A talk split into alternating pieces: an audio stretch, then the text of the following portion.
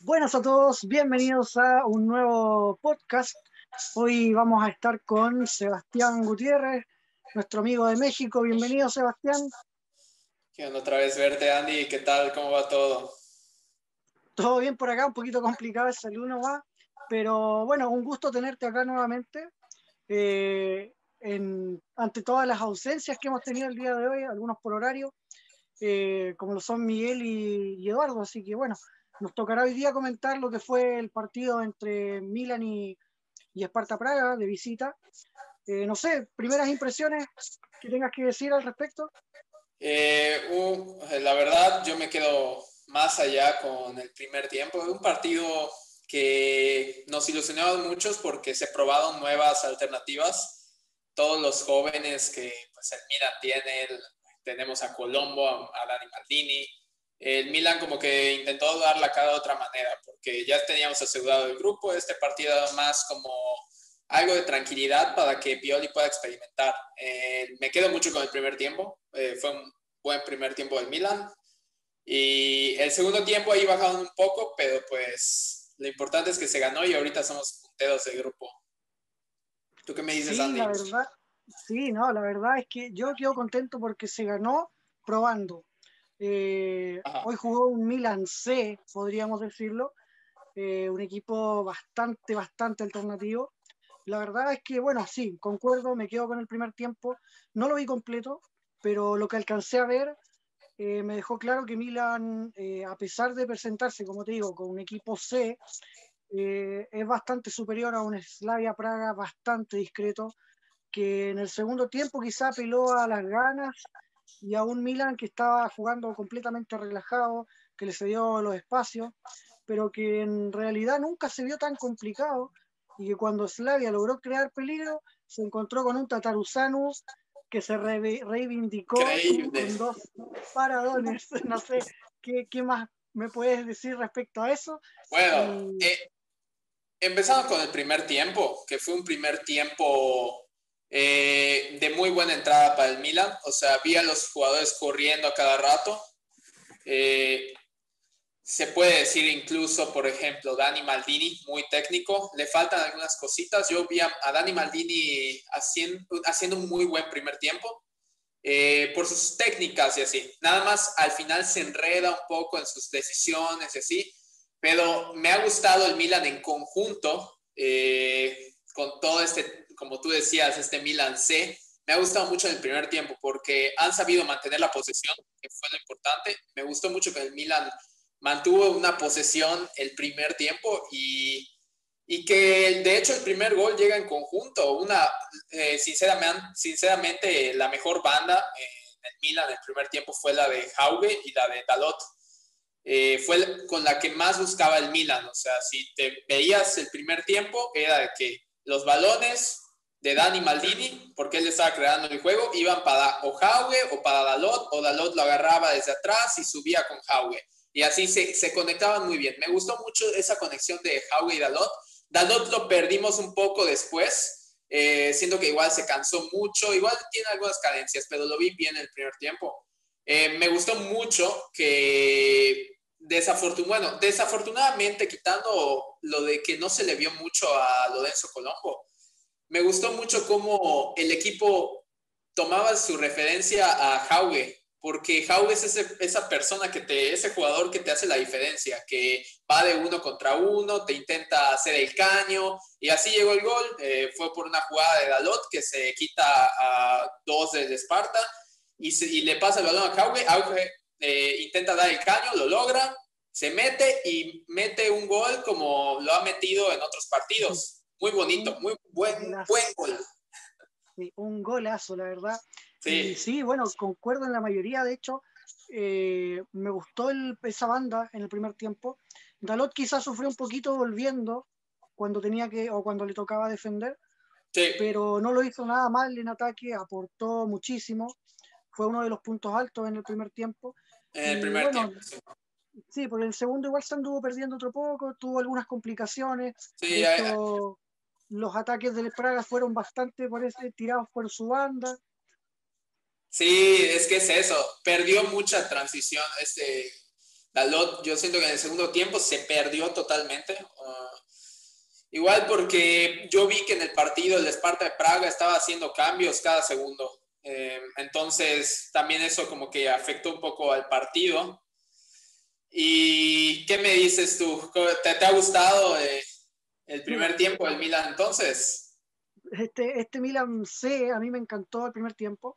De hecho, el segundo tiempo compensó un poco esta, esta especie de sueño que uno tenía de decir, oye, este equipo juega tan bien con titulares o con suplentes. O sea, no se nota mucho la diferencia. Es lo, que, es, lo que, es lo que estaba pensando. Oye, está empezando a jugar muy bien y así. Eh, como te digo, incluso hasta Samu Castillejo lo vi participando bastante en el juego del Milan.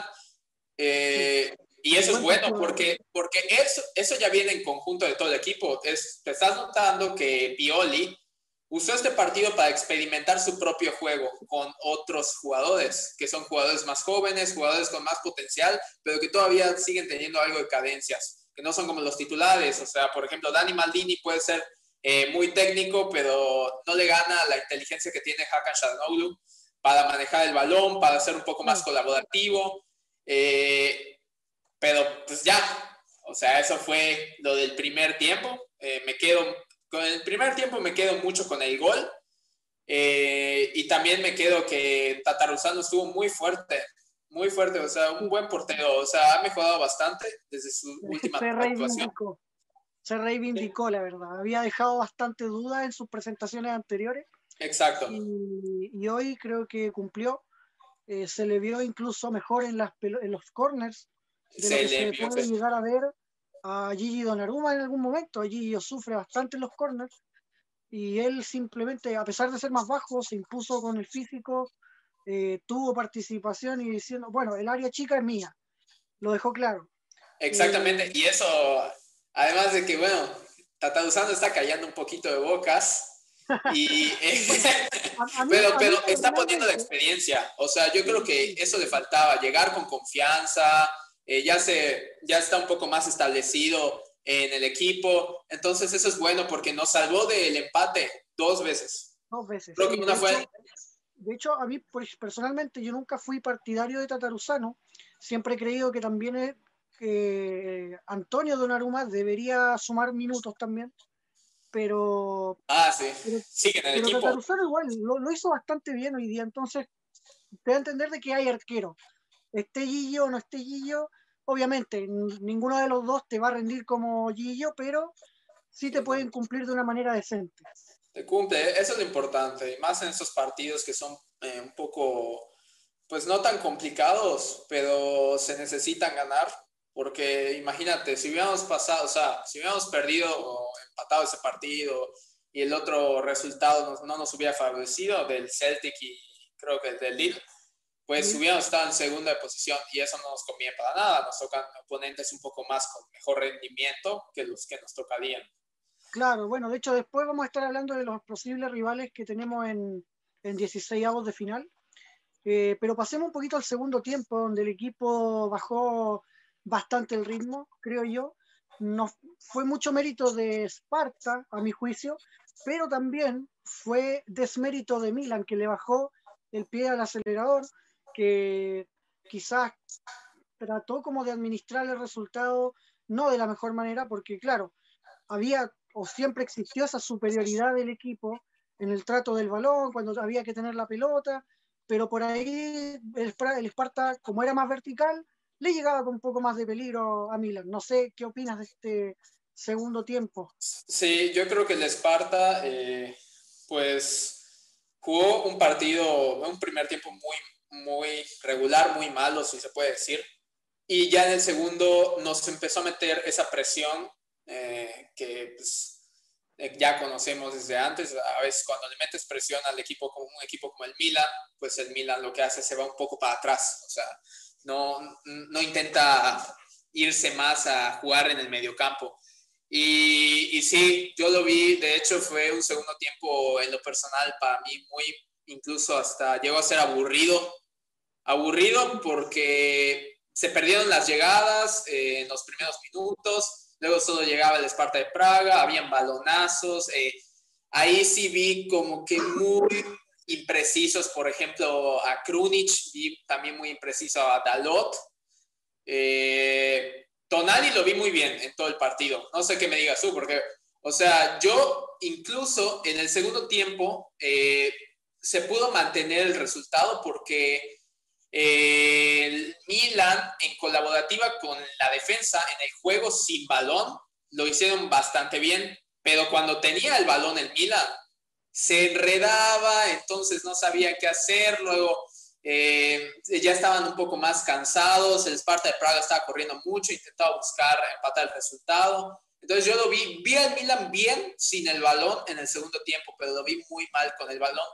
Y eso hizo que el Milan tenga como que un partido un poco lento, nervioso, presionado. ¿Tú qué tal? ¿Qué me dices? De hecho, eh, bueno, yo les dije en el grupo que casi me quedo dormido, como en el minuto 80, porque de verdad el partido estaba bastante lento. Eh, un Milan creo que se quedó sin gasolina. Sí. Y bueno, vamos a hablar un poquito de los cambios. El primer cambio que hizo eh, Pioli el día de hoy, creo que fue el, jugador más bajito de Milan hoy. Yo creo que vamos a concordar que fue Lorenzo Colombo. Sí. Realmente, no sé cómo llamarlo, un poco triste eh, la presentación, porque el rival era discreto. Eh, Colombo eh, tenía como la oportunidad de brillar, la oportunidad de hacer quizá un poquito más, cumplir esa función y decirle al técnico, miren, saben que quizá no necesitan buscar un reemplazante para Slatan en enero, porque estoy yo, y simplemente no lo hizo, y fue el primer cambio de, de Pioli, de hecho. Sí, sí, y un cambio, como tú dices, o sea, muy necesario. Yo, además, a Colombo eh, lo vi estorbándose con sus compañeros, lo vi estorbándose consigo mismo, lo vi después en el segundo tiempo cansadísimo, o sea, como que ya no corría, estaba muy cansado Colombo, le estaba echando muchas ganas, pero a fin de cuentas no, no jugaba bien con el balón, se, se estorbaba a sí mismo. Eh, y eso pues generó que pues eh, entre otro jugador, ¿quién, ¿quién entró? ¿Quién había entrado? Eh, Leao. Ah, sí. Leao entró por Colombo y bueno, Leao, lamentablemente tampoco, tampoco rindió o tampoco hizo una gran diferencia en comparación. Bueno, bueno, pero yo voy a defender a Leao porque pues todavía está entrando y así, eh, por su lesión. Está poco a poco, pero luego vamos a verlo explotándolo. Eh, pero no, sí, muy decepcionado porque yo creo que Colombia debió aprovechar la oportunidad, como dices, totalmente. Sí, sí, bueno, de, hecho a mí me dio pena, esa, esa, es la verdad. Me dio bastante pena lo, de Colombo. Yo creo que lo más sano para él es irse a préstamo, sí. Eh, tratar de foguearse, ojalá en Serie ojalá en un equipo de Serie En el no, Claro, y no, claro, no irse a un equipo de segunda o de tercera porque la verdad es que cuando ocurren esas experiencias, los jugadores no, no se foguean tan bien como haciéndolo en primera división, aunque no sumen tantos minutos. Sí. Eh, dime nomás, dime. Ah, no, sí, o sea, tienes razón. Eh, vamos con el segundo cambio. Entró que sí por Maldini, el único titular de Milan fijo que entró hoy. Eh, ¿Cómo viste Maldini? A mí me gustó. Creo que, a mí también. Creo que su técnica es bastante interesante. Obviamente le faltan minutos en las piernas, porque igual se notó, pero tiene cumplidor, tiene ideas claras, no se equivoca prácticamente nada, no hace jugadas de más como para tratar de lucirse o tratar de, de, querer demostrar algo, sino que juega en pos del avance del equipo. Yo a Maldini le he visto unas jugadas de su padre. ¿A qué me refiero con esto? Eh, yo siento que Maldini eh, podría ser un buen defensa. Porque de hecho hoy estaba viendo el partido muy bien y de nada veo a Maldini bajando, o sea, se va a la defensa y recupera un balón muy bien. Eh, no sé si lo viste, pero creo que fue en el primer tiempo, de hecho, que Maldini por, por la banda de Dalot, Dalot se, se que creo que se tropezó o algo y Maldini fue a defender ese balón y le quitó el balón al jugador del Esparta de Praga y había otro jugador también presionando a Maldini. Recuperó el balón y ahí se la pasaba a Hauge. Y eso me gusta mucho de Maldini. Me gusta que tiene entrega. Eh, él ha recuperado balones antes, lo hemos visto en otros partidos. Eh, me encanta su técnica, hizo creo que un sombrerito que le salió muy bien eh, a, lo, Ronaldinho, y, pero también siento que le falta, como tú dices, eh, su toma de decisiones. Es un jugador muy joven que le falta madurar eso de tomar las decisiones a la hora de tener el balón o pasar el balón o, incluso jugar sin el balón, que es lo más importante, y ser un poco más rápido. Sí, bueno, hoy, hoy de hecho jugó en una posición que no es habitual para él, jugó de volante por derecha eh, y no de 10 o, quizá de punta, incluso como de media punta, como algunos lo, lo tratan de ubicar, y se le vio bastante mejor. Quizá Pioli le encontró una posición donde pueda sacarle más provecho o donde le vea más potencial. O sea, de hecho yo vi a Maldini eh, aprovechando mejor la oportunidad que Colombo. Eh, y más como, yo creo, yo sinceramente pienso que Maldini tiene mil veces, mil veces más presión que la que tiene Lorenzo Colombo. Porque Maldini tiene el peso del nombre, tiene el peso de que a uno de sus hermanos ha fracasado en el Milan y en el fútbol. Eh, tiene todo ese peso y me gustó verlo luchar, me gustó verlo intentar algo que no le vi a Colombo y, y la verdad el cambio pues estuvo bien porque ya estaba cansadito, tampoco es quemarlo y pues que sí, pues llegó nada más para como que equilibrar el medio campo. Claro, claro. Bueno, de hecho a mí siempre, siempre he dicho que me da un poco de pena que cada vez que enfocan a Maldini Jr. muestran al papá en las galerías, entonces es un punto de presión gigante. Eh, el último cambio que hizo Milan hoy fue eh, Brahim Díaz por la figura para mí, Jans Peter Hove. Eh, no me gustó el partido de Brahim. Perdió un par de pelotas por sus individualidades nuevamente, a pesar de que jugó muy poquito. ¿ah? Ojo, entró muy pocos minutos. pero aún así, no, no, me terminó de convencer su, su escasa participación que tuvo. Sí, y o sea, hay que tener en cuenta, bueno, este Brahim Díaz, a mí en lo personal no me gustan este tipo de jugadores, o sea, incluso se lo he dicho a Miguel bastante, porque es un jugador que a pesar de ser muy habilidoso, uno, no tiene el físico para jugar en un Milan, eh, si lo siento, o sea, puede meter goles y así, pero no lo siento con mucha capacidad de cambiar los partidos. No, no lo siento como un revulsivo, siento que le falta, tiene mucho potencial, pero yo también no, no le vi mucho. Y de lo que hizo Hauge, pues Hauge es más inteligente. Yo siempre he dicho eso, que Hauge es más inteligente. Sí, bueno, vamos a pasar a eso ahora. Te voy a dar el pase al tiro para definir los mejores tres para ti y los peores tres el día de hoy.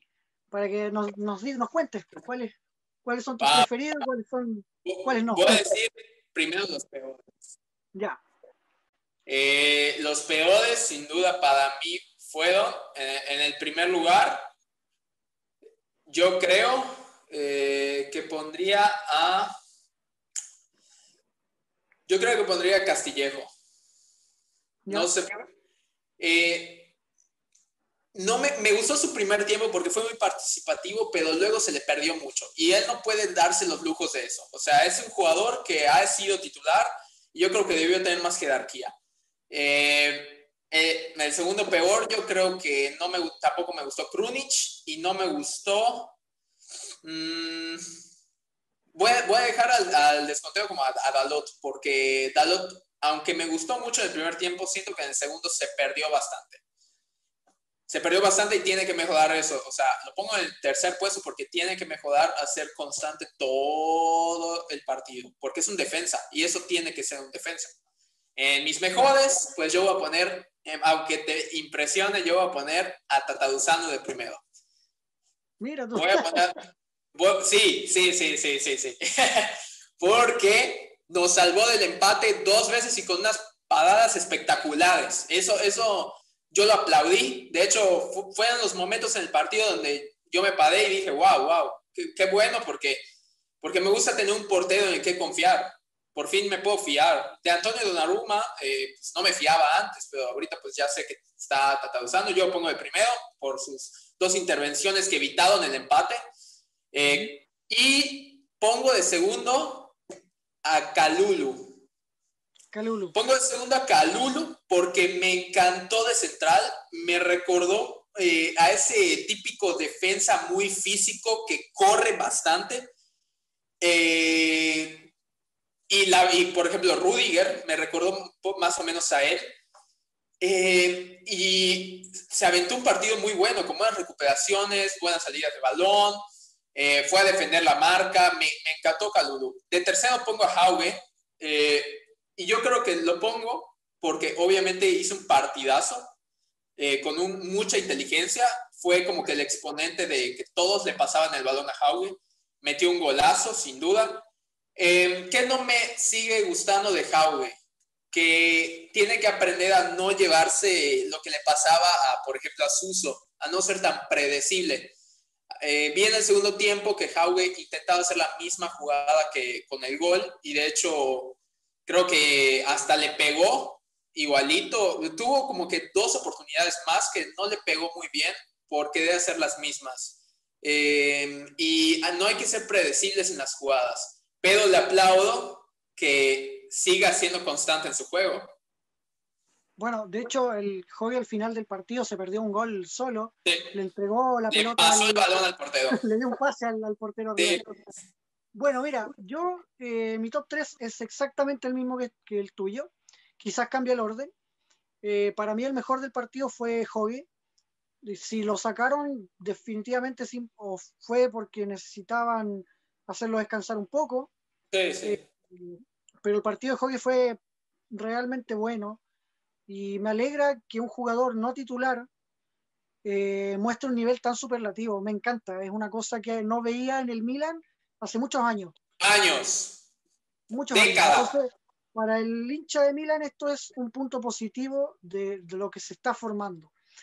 Para, para, el segundo lugar del top voy a poner a Calulu porque me gustó. Lo encontré que eh, no, se ha notado o no se notó hoy que el chico prácticamente está eh, debutando, ¿viste? Eh, y en tercer lugar voy a poner igual a Tataruzano, porque claro, dos paradas, pero dignas de cualquier arquero titular. fue al revés el orden, sí, sí. Sí, fue al revés, pero coincidimos al final. Y bueno, los tres peores para mí, en primer lugar, el peor Colombo. Creo que Colombo desaprovechó su oportunidad, ahí está, eh, desaprovechó su oportunidad y simplemente no, no, no, no, estuvo a la altura del partido. Pudo haber rendido más precisamente frente al rival que estaba. Tienes razón, se me olvidó Colombo. Pongo en primer lugar a Colombo y dejo a Casillas como de Diva, eh, el otro que no me gustó fue Krunic. Krunic, muchos errores, llegó tarde, eh, robó balones, partido bajísimo de Krunic, la verdad. Y eso que estaba jugando en una posición en la que él se siente un poco más cómodo de lo normal. Ojo con eso. Y el, tercero, que para mí también fue muy bajo, fue Leo Duarte, realmente desaparecido en la defensa. Eh, ¿Jugó? Yo no sé si jugó. sale en la formación, yo miro, sale en la formación titular de Milan, pero no lo vi en defensa, no lo vi aportar eh, Caluru le, le, sacó todo, o sea... Yo pensé que Caluru era los dos centrales. Así que bueno, para mí ese es mi antitop.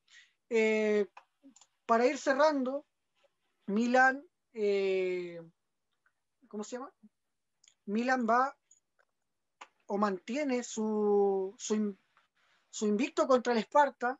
Con este partido ya son ocho partidos, con seis victorias para Milan y dos empates. Vamos a hablar un poquito de lo que, bueno, Milan ahora como líder de grupo eh, clasifica 16 avos y enfrentará a los segundos de grupo de esta Europa League. Los de los potenciales 32 tenemos al Young Boys, al Molde, al Slavia Praga, a Benfica, a Granada, Real Sociedad, el Sporting Braga de Portugal, el Maccabi Tel Aviv de Israel, el Anversa, el Wolfsberger, el Estrella Roja, Dinamo de Kiev, Krasnodar, Olympiacos y Red Bull de Salzburgo. Te dejo la pregunta abierta. ¿Cuál crees tú que puede ser el rival más complicado y el rival más fácil para este Milan en la siguiente ronda. Ok, el rival más complicado totalmente es el Real Sociedad de San Sebastián, segundo en la posición de la tabla de la Liga Española, un rival muy complicado que no me gustaría darme contra ese equipo. Eh, y el, yo creo que el más fácil, pues el de Israel, creo, el Maccabi. sí, yo creo que el Maccabi. Sí, yo voy a poner como el más fácil al Molde, porque Molde sufrió para clasificar esta ronda, pero mucho, mucho, mucho. Eh, y el más difícil, concuerdo, Real Sociedad hoy es un equipo que, bueno, de hecho jugó contra Napoli día en el nuevo Diego Armando Maradona, ex San Paulo, y la verdad es que un empate con sabor a derrota para los españoles porque merecieron mucho más. Y convengamos que Napoli es uno de los mejores equipos en la Serie A hoy, ¿viste? Entonces me da la impresión a mí de que, bueno, evitando a ese, el resto de los rivales, quizá Benfica podría ser un poco complicado, quizá el Granada, porque los equipos españoles tienden a complicar a veces a los italianos. ¿Cómo? El Red Bull Salzburg podría ser igual complicado. El Red Bull de Salzburgo también. Pero fuera de eso, creo que Milan tiene armas para clasificar cómodamente a octavos de final. Y bueno, y luego ahí se verá. Eh, bueno, para ir cerrando ya, creo que hemos tocado todos los temas para el día de hoy.